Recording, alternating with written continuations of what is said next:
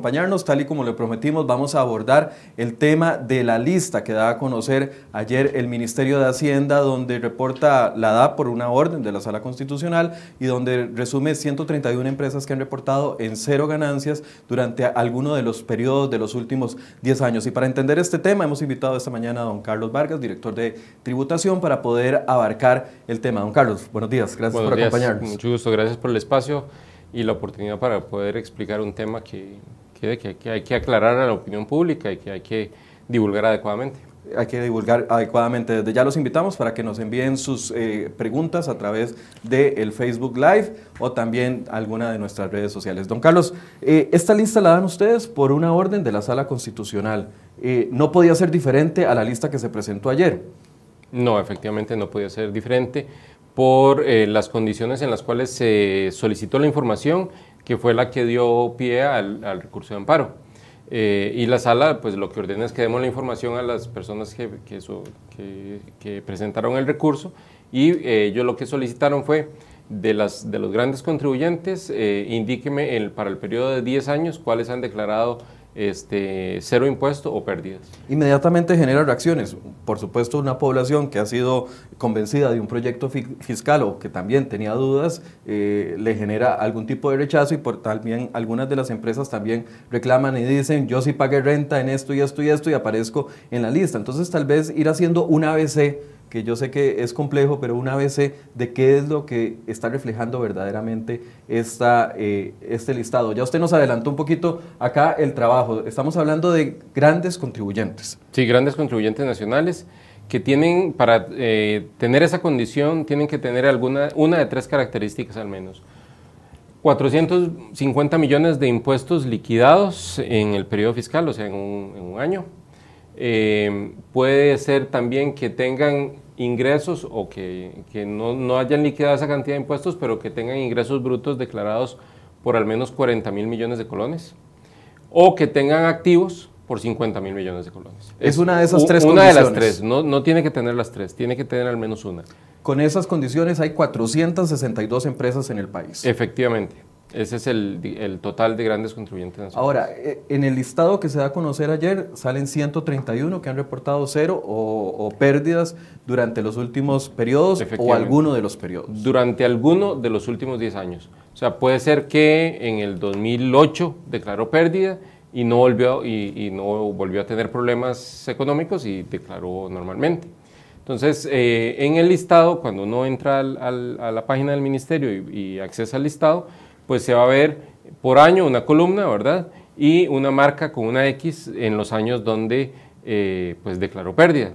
Y al final un total. Entonces el total lo que indica es la cantidad de años dentro de ese periodo en que declaró la eh, pérdida. Ahora, ¿de qué tipo de impuesto estamos hablando de estas 131 empresas? Eh, importante aclarar que se trata del impuesto declarado, en este caso los contribuyentes son los que declaran el impuesto sobre la renta declarado. Eh, que se declara eh, evidentemente eh, cada año. No necesariamente esas empresas han declarado cero o han pagado cero en otro tipo de impuestos, ¿o sí? pueden estar, pues, ser contribuyentes de cualquier otro impuesto, pueden ser contribuyentes del impuesto de bebidas, pueden ser contribuyentes del impuesto de ventas, de cualquier otro impuesto que, que, esté vigente en este momento. De cualquier otro tipo de impuesto. Ah, en esta lista aparecen solo los que han tenido esta situación especial con renta. Con renta, Ahora, ¿se pueden clasificar estas empresas como evasores de, o elusores fiscales? Vamos a ver, la, la, declaración de impuesto de renta la tiene que hacer cada contribuyente eh, teóricamente a partir de sus estados financieros y de lo que refleja su estado financiero. Entonces, eh, per se uno no podría decir que una empresa que declara pérdidas que está evadiendo. Puede ser que su situación financiera real sea que tenga pérdidas y de hecho ahí, eh, de acuerdo a la coyuntura económica que pueda existir, eh, empresas que estén declarando pérdidas. ahora, ciertamente cuando declaran pérdidas, la administración lo toma como un criterio de riesgo y una, que en conjunto con otros criterios de riesgo que nosotros utilizamos, pues nos lleva a fiscalizar esas empresas. ¿Y qué es fiscalizar? Fiscalizar es, bueno, eh, una actuación de la administración donde va la empresa, revisa sus estados financieros, revisa sus relaciones con, los proveedores, eh, con sus relaciones con sus ventas, con sus clientes, ¿verdad? Para determinar si efectivamente lo que reflejó en su declaración es lo que corresponde a lo que pagó en impuestos. Y si hay alguna diferencia, entonces la administración le dice, bueno, disculpe, pero usted me debe X cantidad de impuestos. Y ahí es donde se abre un proceso recursivo. Los contribuyentes tienen dos opciones, o aceptan lo que la administración le dice o lo discuten. Es decir, si yo como empresa, eh, Michael Soto, empresa, digamos, A, le reporto durante el 2008 a ustedes eh, tributación cero ganancias, durante 2009 cero ganancias, durante 2010 cero ganancias, eh, ¿en algún momento ustedes esperan 10 años para auditarlo o me caen en algún momento? No, en realidad tenemos un, tratamos de ir tratando o buscamos ir tratando de fiscalizar dentro de los periodos de prescripción. Este, y evidentemente, pues eh, a partir de los análisis de riesgo que hacemos, eh, pues determinamos cuáles son los más riesgosos y sobre los más riesgosos sobre los que actuamos, porque hay una capacidad instalada, digamos, básica que tiene la administración y eso y tendemos a ubicar los recursos donde pues eh, creemos que podemos tener un mayor retorno de, de, la, del gasto o de la inversión pública que se hace en, esas fiscalizaciones. En esos procesos de fiscalizaciones es donde sale el tercer elemento, el tercer número, que son 96 empresas que han sido fiscalizadas. ¿En qué periodo? ¿En estos 10 años? No, del, eh, bajo este supuesto, vamos a ver, estas 96 son solo sobre las, las empresas que tienen estas condiciones. La Dirección de Grandes Contribuyentes ha fiscalizado más, evidentemente. Eh, y sobre otros supuestos diferentes a esos, no solo, no solo, no solo de, renta cero, ¿verdad? Ahora, bajo este supuesto se han fiscalizado 96. Y de esos 96, como le planteaba ahora, la administración le ha hecho el traslado, le ha indicado a los contribuyentes que eh, presume que se deben 560 mil millones. Presume. Exactamente. Porque, eh, vamos a ver, la administración tiene la carga de la prueba, le tiene que demostrar al contribuyente que usted debe. Pero como tiene la carga de la prueba y la administración plantea ese ajuste, la ley le da la posibilidad a cualquier persona, no solo a los grandes, sino a cualquier eh, contribuyente, de discutir, si cree que, no es lo correcto, discutir y llevarlo a todas las instancias que la ley le, faculta para eh, poder determinar si es correcto o no el ajuste que hizo la administración. En ese ejercicio ustedes han determinado que son 560 mil, ahí empieza un estire y encoge entre las empresas y la administración tributaria para definir si el monto es el que creen ustedes o el que yo estoy diciendo. Efectivamente, efectivamente, son 560 mil millones que están en, en, discusión en sede administrativa y en sede judicial. De eso se han logrado recuperar 35 mil millones. 35 mil millones. ¿En qué periodo? Eh, del 2012 al 2017. Estos 96 casos son del 2012 al, 2017. De los últimos cinco años sí. aproximadamente. Ahora, eh, ayer cuando sale y se da a conocer esta lista, eh, muchas empresas reaccionan, algunas de las que aparecen en la lista, y quiero separarlas por sector. ¿Hay algún, factor, algún factor específico que haya que tantas instituciones bancarias aparezcan en este, en este listado?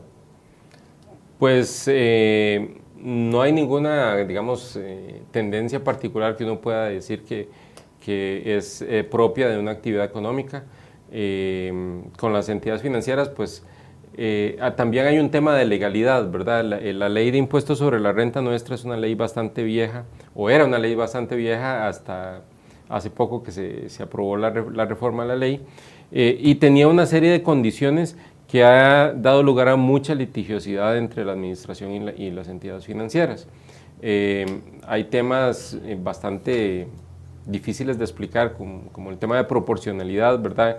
En cuanto a los ingresos por actividad lucrativa y los ingresos por intereses, que están separados, ¿verdad? Porque nuestro impuesto de renta es un impuesto cedular, ¿verdad? Entonces, eh, ¿eso qué significa? Significa que yo tengo el impuesto por mi actividad económica y si yo tengo inversiones, esas inversiones, como le pasa a cualquier persona que quiere invertir en un, en un título, no sé, de un banco, va, e invierte y gana intereses, eh, el Estado pues le cobra los impuestos por esos intereses, pero no tiene que declararlos porque no es su actividad económica. Entonces, eh, eso es, digamos, eso, eso es para tratar de explicar la cedularidad, que son impuestos separados. Como son impuestos separados, el gasto asociado a esa inversión que yo hice, en el caso de los bancos, no es deducible del otro lado.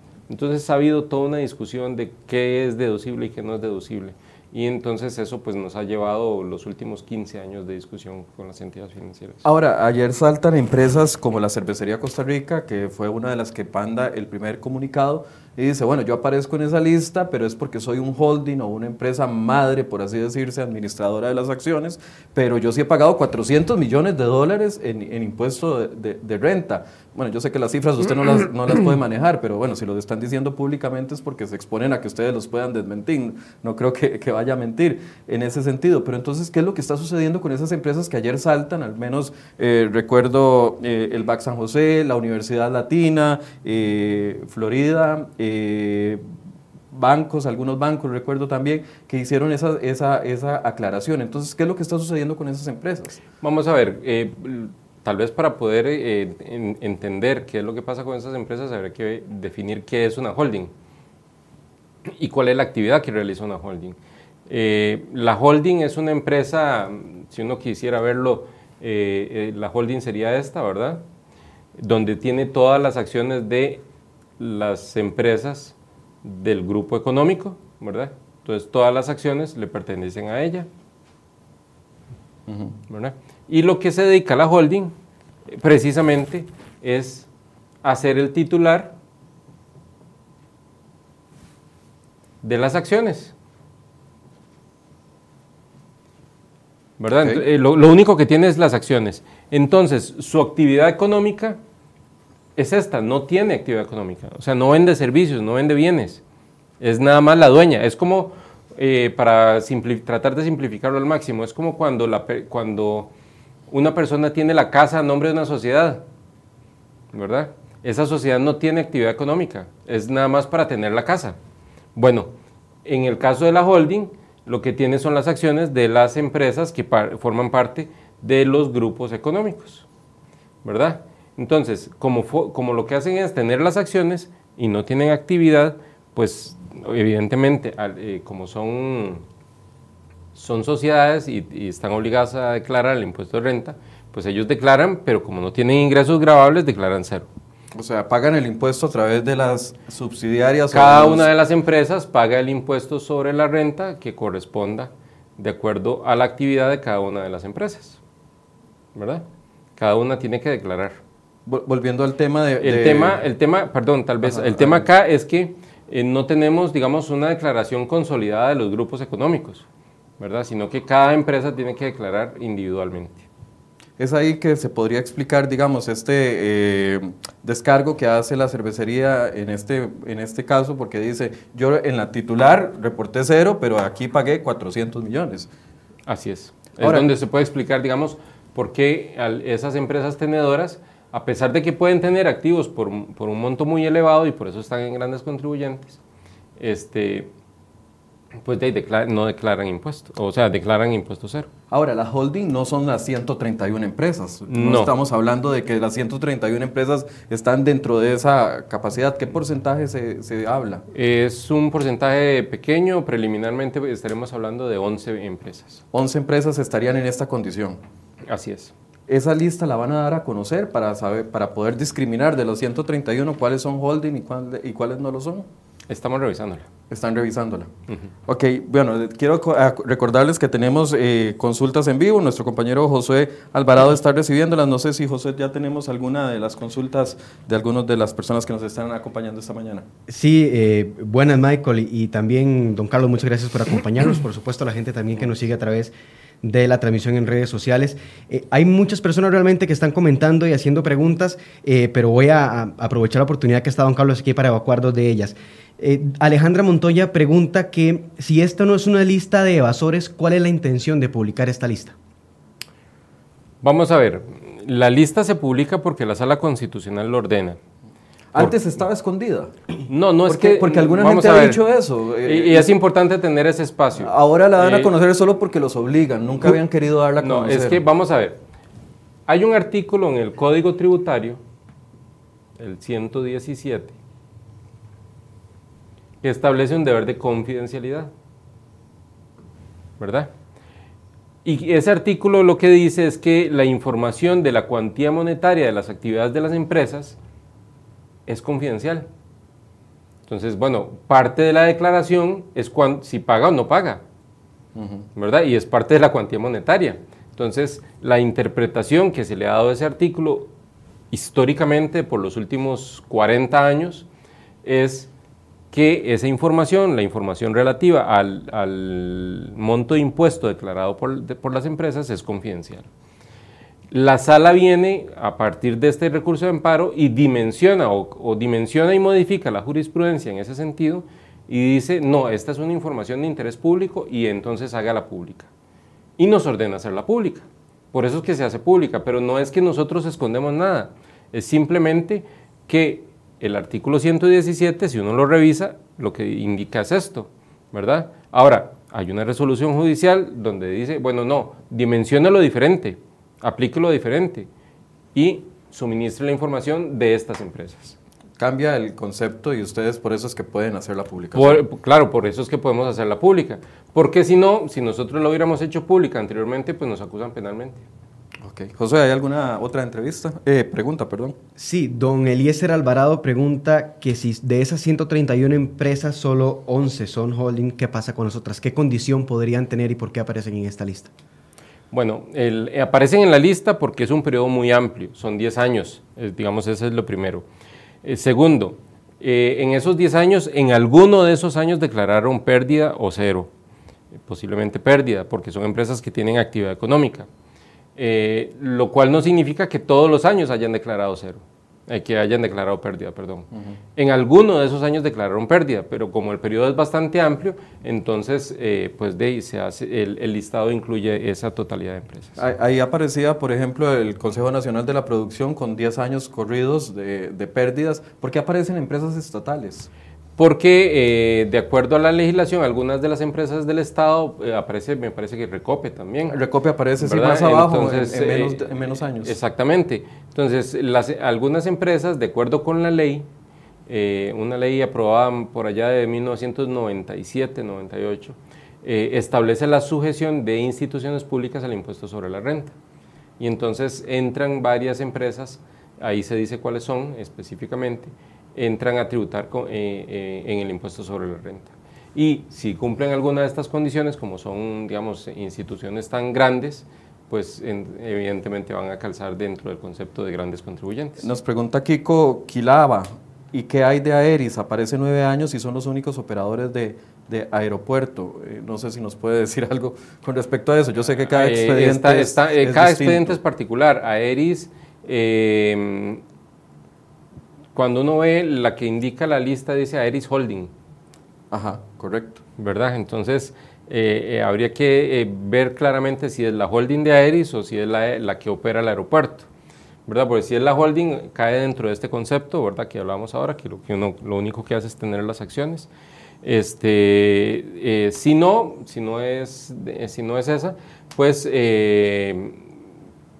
no le podría decir cuáles son las empresas que están acá en la lista de los 96 por un tema también del 117, pero este, posiblemente está dentro de esas 96. Posiblemente está dentro de esas 96. ¿Alguna otra pregunta, Josué? Eh, sí, nos, nos, han preguntado en varias ocasiones eh, sobre el proceso de inspección del Ministerio de Hacienda para esas empresas. Si ya, si ya han auditado, por ejemplo, después de este informe o si van a auditar, ¿qué va a pasar de aquí en adelante? La labor de auditoría es una labor permanente, ¿verdad? Eso es de todos los años y todos los años se, se realizan procesos de, de inspección en, en, los en, todas las en todas las empresas, no solo los grandes contribuyentes. los grandes contribuyentes tienen la particularidad que tienen un seguimiento más cercano, digamos, más, eh, em, más detallado, si uno quiere verlo de alguna manera. ¿Por qué? Porque los grandes contribuyentes representan el 65% de la recaudación total del país. Es decir, estas 462 empresas representan el 65% de los impuestos de renta que recibimos. De, todos los impuestos, no solo de renta, todos los de, todos los de toda la recaudación de impuestos, ellos representan el 65%. Entonces, digamos que la, filosofía acá es un poco pareto, ¿verdad? Le dedico más cuidado a ese, a ese grupo. Eh, ahora sí, la fiscalización pues es un proceso permanente, como les decía. Como todos los años hay declaraciones, todos los años se revisan eh, los criterios de riesgo para determinar cuáles son los eh, contribuyentes que se van a fiscalizar en ese año y se empiezan a realizar las fiscalizaciones eh, en cada año. Ahora, don Carlos, si son solamente 11, 11 las que podrían caer en esta categoría de holding, ustedes no lo tienen ya o lo, lo están trabajando apenas, si son solamente 11 y uno dice, ¿qué pasa con las otras 120? Si reporta pérdidas durante 2, 3, 4, 5 años, ¿por qué no cierra entonces? ¿Para qué, para qué continúa si está reportando pérdidas? Eso es sospechoso para la administración tributaria. Cuando empieza a declarar pérdidas recurrentes, eh, eh, bueno, vamos a ver, incluso el hecho de que, declare pérdida es un, es un criterio de riesgo que utiliza la administración. Por eso le decía, pero no es el único nosotros lo combinamos con otros riesgos. ¿verdad? Eh, ¿Cuántos son las retenciones que se le han hecho? ¿Cuántos son las imputaciones? Eh, imputaciones serían lo que está declarando los proveedores de ellos, ¿verdad? Para efectos de cruzar cuál es la información que ellos nos están declarando y cuál es la información que sus proveedores nos dan. Si hay inconsistencias en eso. Hay elementos que se combinan en, toda la información que nosotros tenemos a disposición que nos permiten pues, determinar cuáles son los que vamos a fiscalizar. Y este, por eso es que en este caso, de, de, las 131, 96 ya han sido fiscalizadas. Y es ahí donde ya tenemos esta recuperación de, 130, de 35 mil y todavía queda la diferencia que está en disputa. ¿Cuánto puede llevar esta disputa? Ah, eh, puede tomar meses, años, eh, los, está la procesos, ley actualmente. los procesos recursivos eh, que, se que, que, están hoy en, en, la ley, pues son bastante extensos. Nos puede llevar años, años completos. Eh, porque esto se, lleva en un tribunal. Eh, cuando el proceso es así, se inicia la fiscalización, ¿verdad? Se lleva a cabo el proceso de investigación. Cuando se termina el proceso de investigación se comunica, se comunica los hallazgos al contribuyente. Él tiene dos opciones, o regulariza, eso se llama regularizar, o dice que no, ¿verdad? Y lo, y lo va a pelear. Una vez que tenemos que él dice que no, sigue algo que se llama el traslado de cargos, que es donde yo le digo, vea, esto fue lo que yo encontré y usted me tiene que pagar esto. Después de esto, puede impugnarlo y se emite una resolución determinativa. Ya esto es un acto administrativo eh, de la administración. Y a partir de ahí empieza el proceso recursivo. Vea que aquí apenas tenemos el acto. Ya aquí pueden haber años. Aquí, puede, aquí no es tan largo, puede ser entre seis meses un año, dependiendo de la complejidad del caso. En la primera etapa, por así decirlo. En la primera etapa. Ahora, después de esto, el contribuyente tiene un plazo para poder impugnar, presenta un recurso de revisión, ¿verdad? Y posterior a este recurso de revisión puede presentar un recurso de apelación. Esto es en sede administrativa apenas. Todavía no hemos llegado a un cobro judicial. No hemos llegado a sede judicial, ¿verdad? Una vez que se resuelve la apelación queda en firme, en sede administrativa. Y ahí podría eventualmente cobrarse, pero el contribuyente tiene la opción de eh, pedir una medida cautelar al tribunal, al contencioso. Entonces, si pide una medida cautelar, puede suspender el cobro. Una vez que queda en firme en sede administrativa, puede impugnar en el Tribunal Contencioso Administrativo y le queda finalmente el recurso de casación. O sea, es un proceso complicado. Es un proceso largo. Ahora, con, la, con, con, alguna de las reformas que se aprobó en el proyecto de fortalecimiento de las finanzas públicas, ¿se agiliza este proceso o todavía no? Vamos a ver. ¿Cómo se toca esto? Eh, Ayer lo que mencionábamos es que la ley de fortalecimiento de las finanzas públicas lo que hace es darle verdaderas herramientas a la administración para que combata la evasión. ¿Por qué? Porque la, lucha y la, la, lucha contra la evasión y la ilusión es en las leyes de los impuestos, porque ahí es donde están los portillos. ¿verdad? Tenemos una ley con muchas, teníamos una ley con muchas deficiencias y necesitamos cerrar esos huecos, que es por donde se, se cuela la, la actividad de, las, de algunas empresas. Eh, eso nos permite ejercer mejores controles. Una norma de subcapitalización que no teníamos, o sea, eh, se limita el excesivo eh, gasto, endeudamiento de las empresas, ¿verdad? Solo por endeudarse para generar un escudo fiscal. Tenemos una norma antiparaíso fiscal. Son normas nuevas, no existían en el ordenamiento jurídico. Pero ayudan en algo Pero a, una mejor recaudación. Por supuesto que ayudan a una mejor recaudación, porque entonces eh, eh, se les cierran portillos que hoy en día existen para poder llegar a esto, a erosionar la base imponible y, declarar menos impuestos de los que podrían corresponder. Nos preguntan, ¿eh, ¿tener una holding es ilegal o un mecanismo para evadir impuestos? No, no es ilegal. No es ilegal. No, no es ilegal. Nos pregunta Manuel Zúñiga, de esos 560 mil millones, ¿o cuánto representan esos 560 mil millones del PIB? Eh, Sería como punto, y, medio, punto y medio del PIB. como un punto y medio del PIB. Ok. ¿Alguna otra pregunta, Josué? Eh, sí, Michael, antes nada más recordarles que en los comentarios pueden encontrar una nota que eh, explica un poquito ese tema de las 11 empresas que aparecen eh, 11 holding, mejor dicho, que aparecen en esta lista que reveló el Ministerio de Hacienda. Hay varias preguntas en una misma línea y es la duración de las auditorías y las revisiones que hace el Ministerio de Hacienda. El, usuario Cristian Esquivel dice, del 2009 a la fecha no es suficiente para auditar a estos corruptos, dice Cristian Esquivel, porque la lista es de los últimos 10 años. ¿Qué pasó en esos 10 años de, auditoría? Vamos a ver. Eh, evidentemente porque tenemos que hacer un corte, lo que hicimos fue sacar los, de esos 10 años los últimos 5, ¿verdad? Entonces, en los últimos 5 años se han fiscalizado 96 de las 131. Evidentemente, para atrás también hay fiscalizaciones. Y evidentemente, además de estas 96, hay muchas más fiscalizaciones en otros temas, ¿verdad? No sí, porque recordemos que estamos hablando solo de renta. Estamos hablando, y estamos hablando de pérdidas, solo de pérdidas o cero. ¿verdad? Puede ser que empresas que declararon utilidad no declararon, el, no declararon toda la utilidad y nosotros los fiscalizamos y les cobramos también las diferencias. Okay. ¿Verdad? Entonces, digamos, esto es como para limitar a este tema, pero recordemos que hay muchas más actuaciones de la administración. Ahora, don Carlos, estos 560 mil millones que usted dice, bien, que eh, representan un punto y medio del PIB, eh, ¿son recuperables todos? se, puede decir, no sé si con las estimaciones que ustedes hacen, pueden decir, bueno, de eso se puede recuperar el 80%, Nosotros, ya hay empresas que no existen o algunas quebraron, o, ¿cómo funciona eso? Vamos a ver, eh, la, porque esto está en discusión, ¿verdad? Entonces, eh, al estar en discusión en todo este proceso, puede ser que no, todo, no todos los 560 mil sean, digamos, confirmados al final en, como cobrables. Como cobrables. Eh, puede ser que se ha confirmado una parte. Entonces uno podría hacer una estimación razonable de un 60%. De un 60% de la totalidad de estos 560 Digamos, para hacer una, una proyección, simplemente una, una proyección, pero en, eh, del total del, el total del ajuste es ese.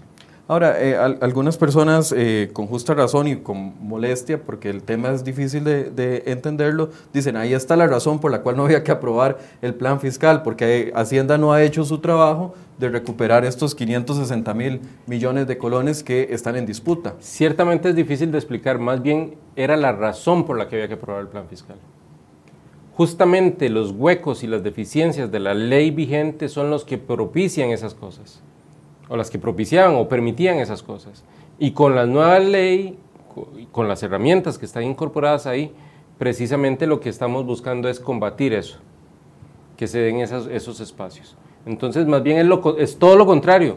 Eh, la agenda, y si usted ve desde el 2002 hasta la fecha, la agenda del Ministerio de Hacienda eh, tenía una, eh, una clara línea en cuanto a migrar a un impuesto al valor agregado, para darle mayor trazabilidad a las transacciones de las empresas.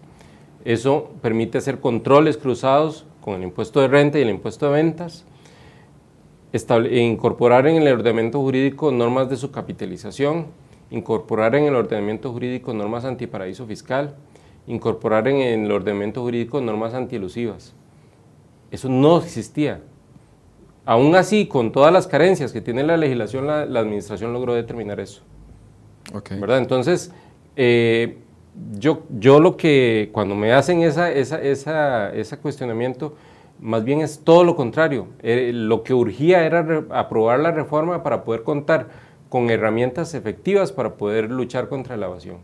Dice Ronald eh, Madrid, si fueran negocios pequeños ya les hubieran puesto sellos y candados. ¿Existe alguna forma de que si una empresa es sospechosa eh, o que está en alguno de estos procesos, eh, ustedes puedan eh, cortar la actividad que está realizando? Vamos a ver, son situaciones diferentes. las causales de cierre de negocio son muy particulares. Las causales de cierre de negocio que implican el cese de la actividad de las empresas son que no emita factura y que reincida en la no emisión de factura, o que no presente las declaraciones una vez que la administración se las solicita y no las presenta en tiempo, ¿verdad? Y esa sanción aplica no solo a los, a los contribuyentes pequeños, sino a los grandes. No sé si usted recuerda hace un par de años que nosotros, bueno, eso es un tema que está en discusión judicial, pero íbamos a cerrar un hotel, un hotel muy famoso, ¿verdad? Eh, y hubo todo un despliegue, ¿verdad?, por, por el cierre del hotel, y era un gran contribuyente.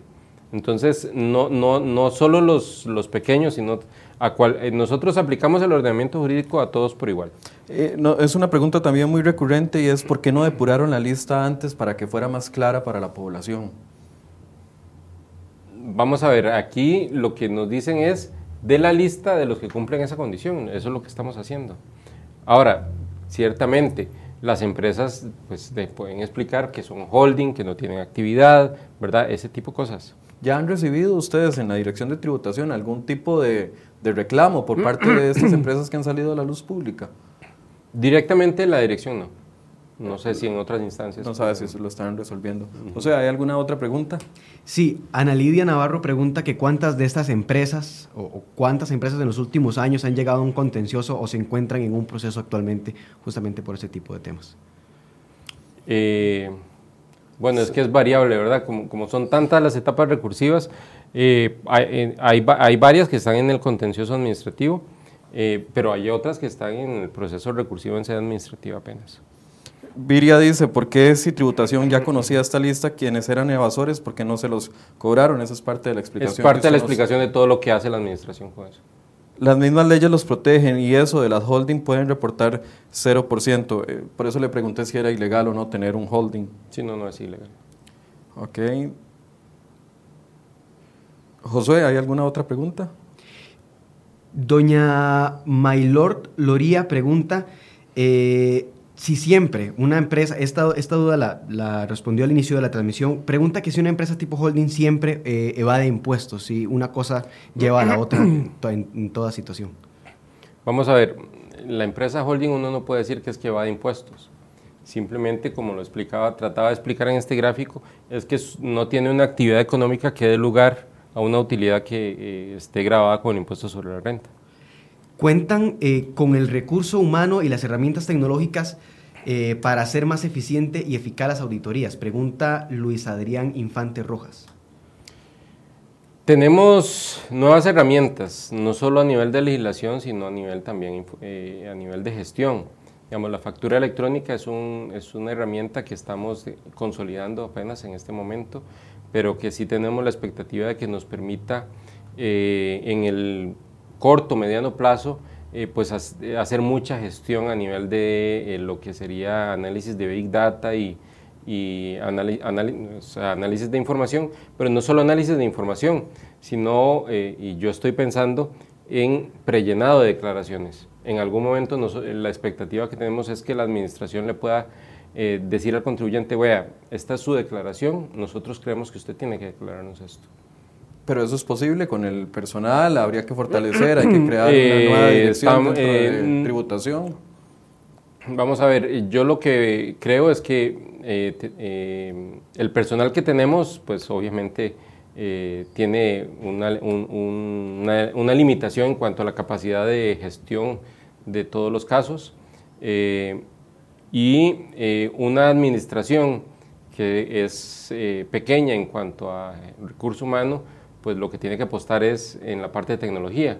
Eh, y es, hacia, ahí es, hacia ahí es donde vamos para, para, poder, digamos, dinamizar y hacer más eficiente la gestión, pues eh, apostar por tecnología. Si yo como ciudadano le exijo a quien le compre un bien, un servicio, al banco, eh, a quien sea, le exijo la factura electrónica, estoy contribuyendo a que se reduzca el tema de la evasión y de la ilusión.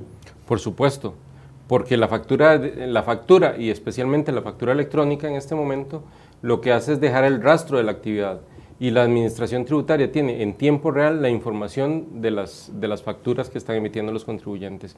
Entonces, eh, sí es muy importante que cada persona, independientemente del ámbito donde esté, pues se cerciore que le den su factura. Claro, porque es que no estamos acostumbrados a exigir el tema de las gasolineras. ¿Quiere o no factura? No deberían ni siquiera preguntarle a uno eso. Deberían de dársela y listo, o uno exigirla. Exactamente. Dice Andy Marí Pérez, si ¿Cuáles están en el contencioso? Queremos los nombres. ¿Eso se puede dar? Eh, en este momento, digamos, lo que, nos, lo que la sala nos ordenó fue esto. Eh, Para todo el resto de información. seguimos con el 117. Bueno, pero aquí nos está viendo un montón de gente que me imagino que ya van a ir a un recurso de amparo para solicitar esto. Tendría que esperarse a que la sala constitucional... Que, tendríamos que esperar a que dimensiones y podríamos dar esa otra información. José, ¿tenemos alguna otra pregunta? Sobre el proceso de, resolución de estos casos, Roxana Arguedas pregunta de si hay alguna forma de que estas etapas se puedan simplificar con el fin de, que, de evitar que grandes empresas eh, evadan impuestos. Bueno, es un tema de legalidad, ¿verdad? Eso es, digamos, todas estas etapas están en el Código Tributario. Eh, podríamos pensar en eliminar alguna, no descarto esa opción, pero requiere una reforma de ley. Para agilizar los procesos y que en la parte administrativa no se tomen los años que se están tomando en este momento. Así es. José, ¿alguna otra pregunta? Eso sería básicamente lo que, lo que dicen nuestros usuarios, pero una vez más recordarles que en los comentarios hay, un, hay una nota fijada que ustedes, a la que ustedes pueden ingresar y en la que el periodista Juan Pablo eh, Arias explica un poquito el teje y maneje de esta, de esta lista que reveló Hacienda este, este miércoles. Eh, para concluir, eh, dentro de toda esta discusión, eh, ya ayer veíamos declaraciones de los sindicatos hablando de que esta es la confirmación de lo que ellos han venido diciendo, que es un tema de, de ilusión y no un problema de ingreso de recursos. Sabemos que también hay empresas que han tenido problemas económicos durante estos meses. Hemos visto cierres de empresas, gente despedida. ¿Cómo poder diferenciar entre las empresas que sí están realmente en un proceso como este, de, complicado económicamente, a las empresas que están tratando de, jugar sucio? Bueno, precisamente yo, yo, creo que los sindicatos están radicalmente equivocados en su enfoque. Si ellos quieren luchar contra la evasión, ellos deberían haber promovido la reforma de la ley de fortalecimiento de las finanzas públicas. Las herramientas que ahí están son las que nos permiten atacar esto directamente. Sin eso, lo único que propician es que se siga manteniendo el statu quo actual, donde las empresas pueden aprovechar, si lo desean, pues no todo lo hacen, eh, los espacios que le da la legislación para poder eh, disminuir las bases imponibles y pagar menos impuestos de renta. ¿Esto puede estar sucediendo con otro tipo de impuesto que no sea el impuesto de renta? Porque esa es una de las preguntas que también eh, suelta. Si esto pasa en renta, puede estar pasando en ventas, en, en otro tipo de impuestos o no necesariamente? Podría pasar en otro tipo de impuestos. Lo que pasa es que eh, en, la medida en que tengamos, por ejemplo, en el impuesto de ventas, ahora en el impuesto al valor agregado, ya nos cambia el lenguaje, este, en el impuesto al valor agregado, en la medida en que tengamos la trazabilidad de todas las transacciones, eso se disminuye, porque el impuesto se controla solo. Eh, y cuando digo se controla solo es porque si usted me vende a mí y yo a su vez vendo a un tercero, a mí me interesa que usted me documente o me dé la factura de lo que usted me vende para poder yo tener el crédito sobre el impuesto que yo voy a cobrar. Correcto. Entonces hay una contraposición de intereses. Usted puede eventualmente decir, pensar, bueno, tal vez no le doy la factura, pero yo se la voy a pedir porque yo la ocupo. Claro, porque es un beneficio para mí a la hora de reportar mis ingresos. Exactamente.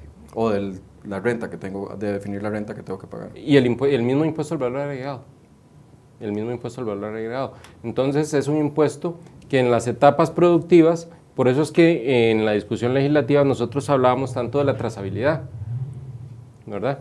Porque la trazabilidad es muy importante resguardarla para efecto de establecer el control. Y si tenemos un buen control del impuesto del valor agregado, el impuesto al valor agregado es un espejo del impuesto sobre la renta.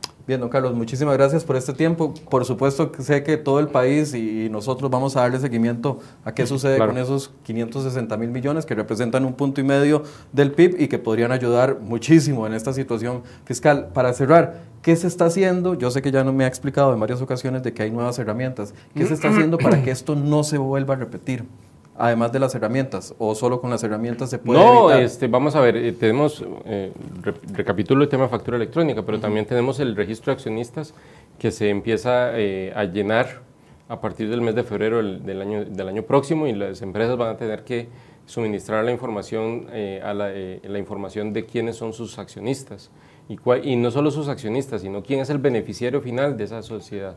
Y eso nos permite hacer la, trazar digamos, cuáles son las relaciones existentes entre las diferentes empresas, porque a veces tras el velo de una sociedad se ocultan diversas personas. Claro. Claro, entonces, bueno, con el registro de accionistas vamos a poder detectar eso y ver que realmente este le está vendiendo a este, pero es que en realidad es la misma persona. No solo sirve para las rentas de empresas, sino también para las rentas de personas, de individuos. efectivamente, efectivamente. Este, eh, eso, el, el tema, temas de en notificación electrónica que vienen habilitados en la ley de fortalecimiento, ley de lucha contra el fraude y que estamos implementando en el cortísimo plazo, pues nos van a dar, pues eh, lo que esperamos es mayor agilidad en los procesos. Bien, muchísimas gracias por este tiempo, gracias a ustedes, a los que nos acompañaron durante esta transmisión. Definitivamente le vamos a dar seguimiento a este tema y tendremos más información en crhoy.com. Muy buenas tardes. Buenas tardes.